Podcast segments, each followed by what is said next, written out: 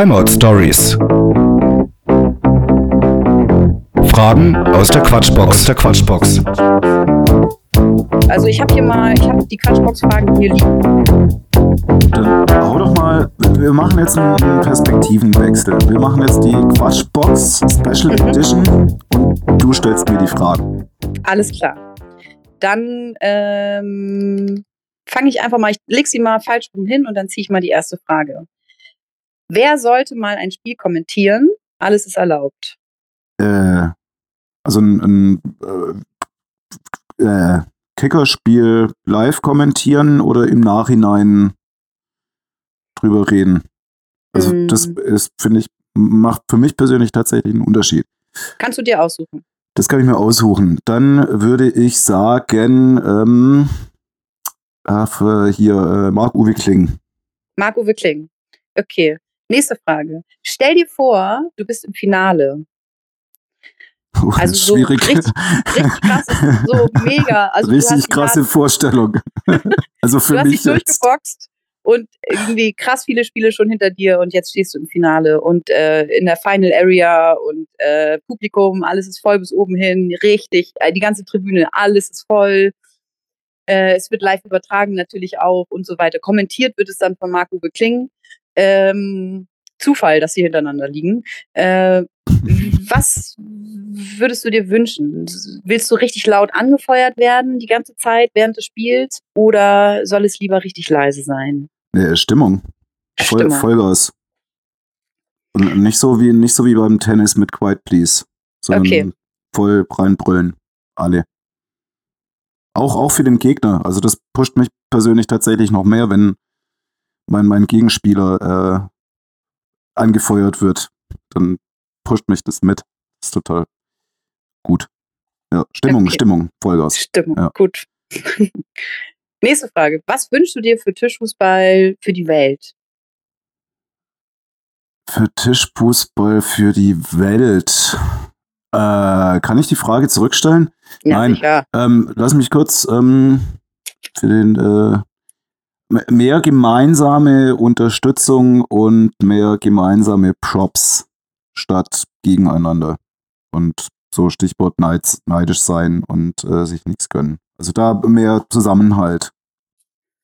Äh, was wünschst du dir für Kickern in deiner Region und was braucht es dafür?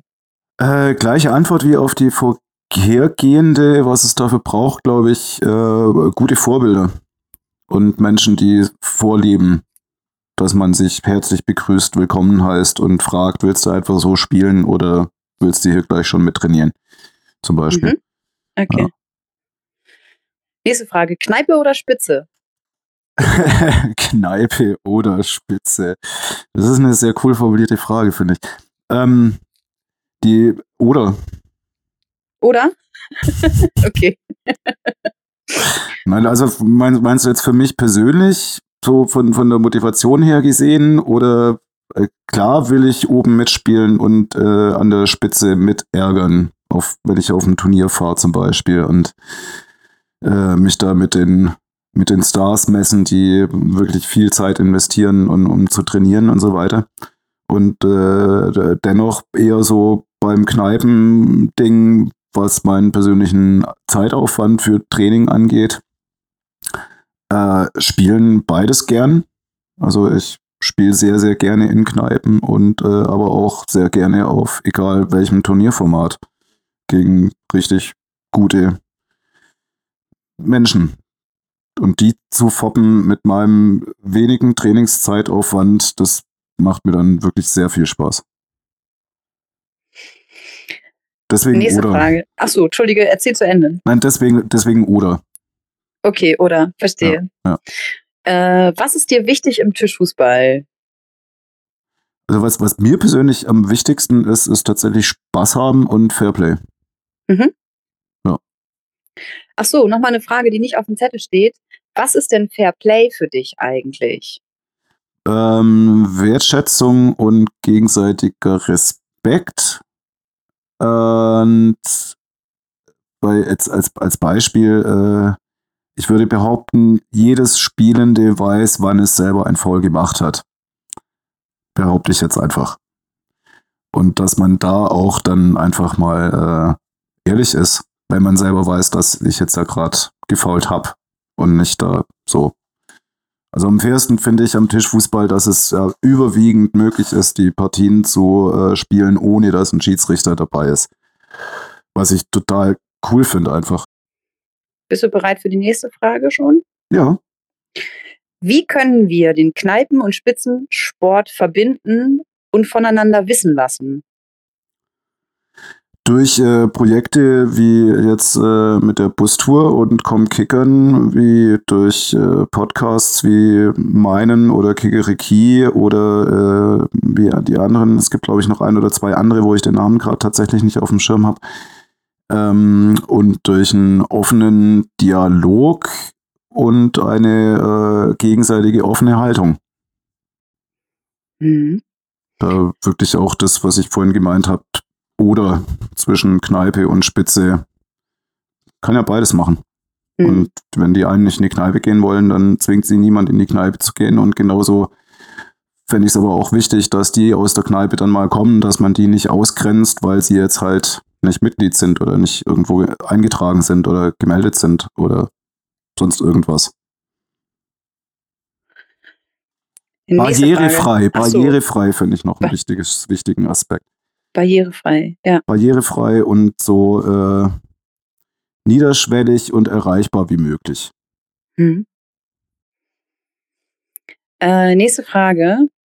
Mm, Ich sag noch ein, zwei Wörter dazu oder Worte. Ähm, also wenn Menschen schon vielleicht ein bisschen Berührung hatten mit dem Sport, also das kennen und schon mal gehört haben, das gibt es, dann höre ich häufiger, ja, ich kann ja gar nicht kickern. Deswegen stelle ich dir die Frage, ab wann kann ich denn kickern? Äh, also meinst du jetzt ab welchem Zeitpunkt die Aussage zutrifft, ich kann kickern? Also was muss ich mitbringen, damit ich sagen kann, ich kann kickern? Äh, nichts. Okay. Äh, den, den okay, vielleicht, na gut, fairerweise sei gesagt, äh, von Vorteil ist zwei Hände Ja. äh, und den Mut, Neues auszuprobieren. Und mehr Mhm. nicht. Vielleicht noch, ich, ich weiß jetzt gerade die, die Körpergröße nicht zwingend, aber vielleicht noch ein Hilfsmittel, um äh, zumindest über, über die Tischkante drüber gucken zu können. Oder einen geeigneten Tisch, der äh, meiner Behinderung gerecht wird, weil ich im Rollstuhl sitze. Mhm. Aber abgesehen davon nichts. Einen netten Menschen, der mich an der Hand nimmt und mir das mal zeigt. Okay. Nächste Frage. Eine Regel, die du, also gibt es eine Regel, die du im Tischfußball etablieren willst?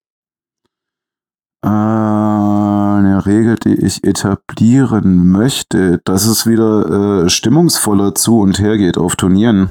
Also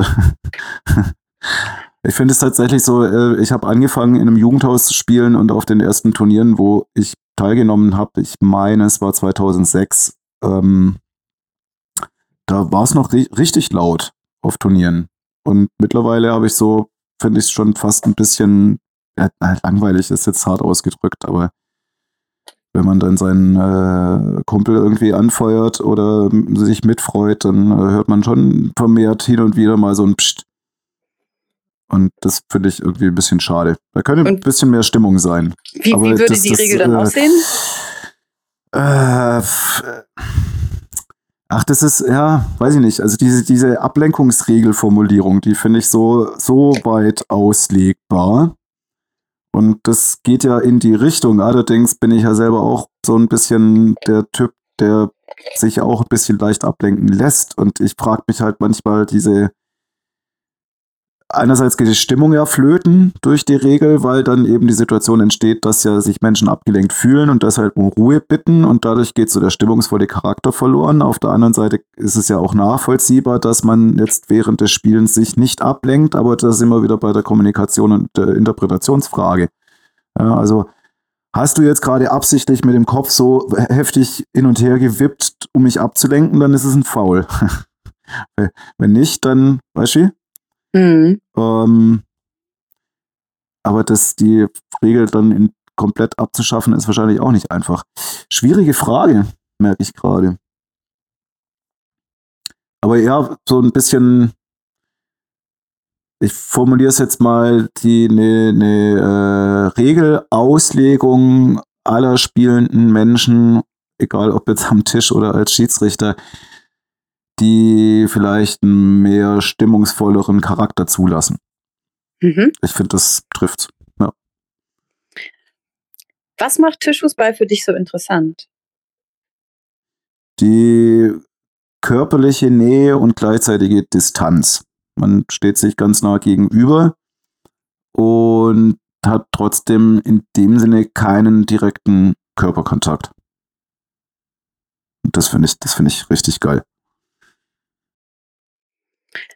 Was brauchen Kickerstandorte, um langfristig den Nachwuchs fördern zu können?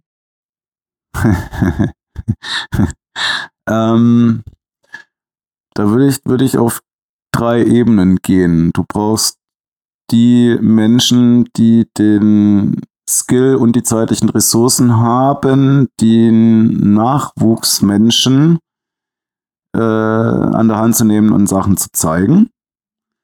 Und auf der anderen Seite brauchst du gleichzeitig die jungen Menschen, die Bock haben, was Neues auszuprobieren und den Mut haben, sich an so einen Kickerkasten zu stellen.